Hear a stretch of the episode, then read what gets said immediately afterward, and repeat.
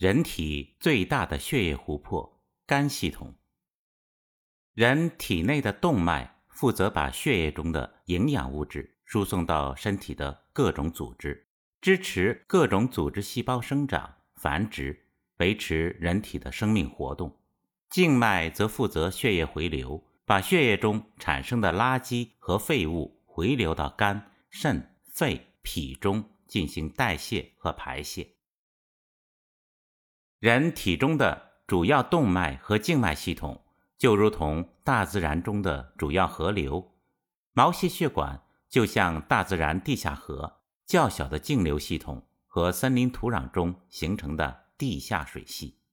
人体的五脏就如同河流上的湖泊，对人体的血液河流起着重要的调节和生态治理作用。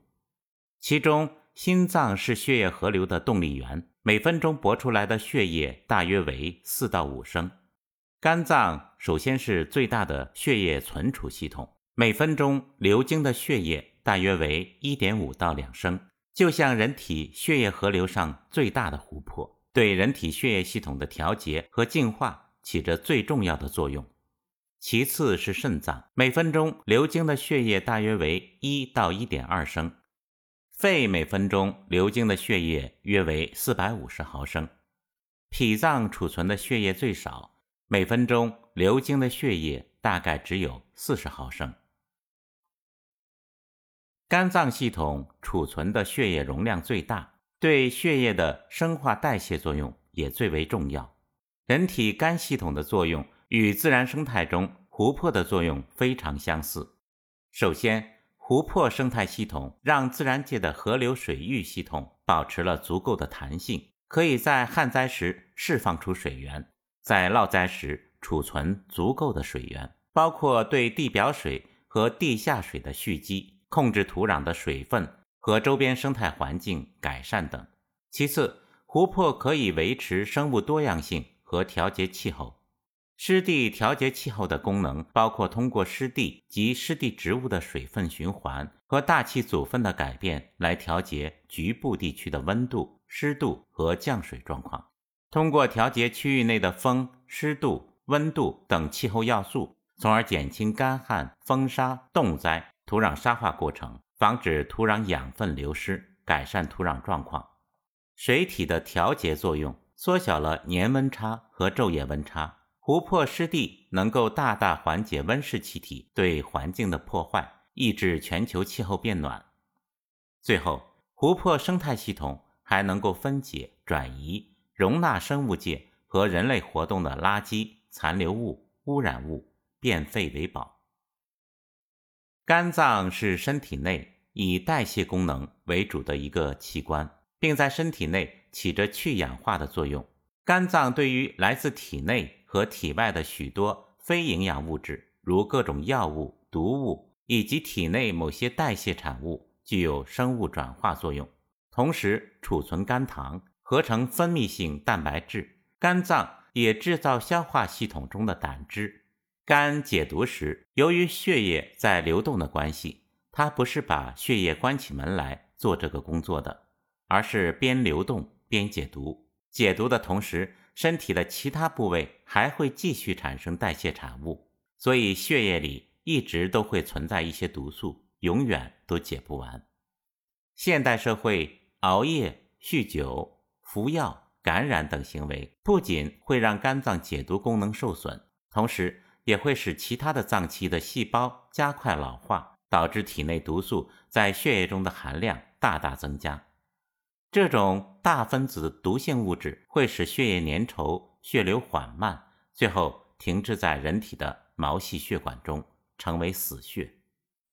毛细血管的细小程度，如果用显微镜看的话，可以看得见一个很小的血液细胞能刚好通过。如果堵塞一条没有关系，但如果堵塞多了，像堵车一样，时间久了越堵越多，相互影响，交通就会瘫痪。这时就会产生中风，导致动脉血管压力升高，而产生所谓的高血压。血管堵塞还会导致静脉曲张，引发由人体内气机失常而导致的失眠、人体生态系统污染等很多疾病。人体的衰老不只表现在外部体态容貌上，身体内各内脏器官都会逐渐老化，其中肝脏变化最为明显。首先，肝血流量会逐渐减少，男子二十五岁以后，女子二十岁以后，肝脏循环血流量平均每年下降百分之零点三到百分之一点五。六十岁时，肝内血流量。约比二十岁时减少百分之四十到百分之五十。人在六十岁后，肝细胞数量随年龄增长而锐减，肝脏趋向变硬，重量明显下降。九十岁老年人肝脏的平均重量只有三十岁左右青年人肝重的百分之五十一点八。血液是护肝养肝的基础，血流量的减少使肝内血液循环功能下降。肝脏吸收营养、代谢和清除毒素的能力也相应减退。现代医学研究发现，肝脏是少数能自然更新的器官组织。如果人体只剩四分之一的肝脏，仍然能够通过干净的血液回流和生理作用，重新长出完整的肝脏。这个研究结果告诉我们，肝系统在被严重污染和硬化后，通过综合的生态治理是有机会。恢复的。从人体的血液运行路径，我们可以看到，人体的胃、小肠、大肠、脾脏、胰腺和胆囊的静脉血液，在回流到人体主静脉之前，先要回流到肝脏中来。连接人体的胃、小肠、大肠、脾脏、胰腺和胆囊的这个重要的分支静脉血管，被称作门静脉。从这个图中，我们可以推测出。现代的很多疾病与肝系统的污染和代谢失常直接相关。一、各类胃病，良好的胃功能需要胃里面有足够的阳气来运化消磨食物，另外需要胃动脉提供胃工作所需要的血液和营养物质。胃静脉如同森林中肥沃土壤的根系和土壤中的水系，让胃土肥沃而有弹性。肥沃而有弹性的胃土可以存储、吸收足够的水分，可以让胃环境保持良好的生态状态，具有分解垃圾和强大的转化功能。如果肝系统被污染，通过血液循环，胃系统中的静脉系统会恶化，而导致胃系统失去弹性。这样，病人通常会因为胃的转化和吸水功能下降而感到胃胀、胃撑。静脉系统原本负责去污和代谢，如果代谢和去污不足，就会导致胃环境恶劣，产生病毒和细菌，如我们常知道的幽门螺旋杆菌。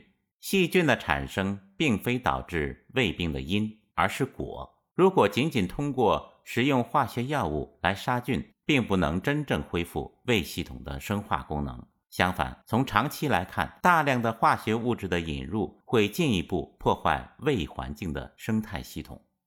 如果胃系统长期失去弹性，就会变得脆化，导致胃溃疡和胃出血。胃出血的病症经常伴随着肝硬化出现。医院经常用摘除脾脏来降低整个肝系统门静脉区域的压力，来缓解这个现象。从本质上看，实为治标害本之举。如果胃系统长期失去弹性，消化食物的功能就会大大受损。食物因为不能及时被消化，堆积起来就会产生浊气和虚热，时常会感到恶心而缺乏胃口。虚热和浊气上浮，很容易造成假热和失眠，并产生各种头面火症。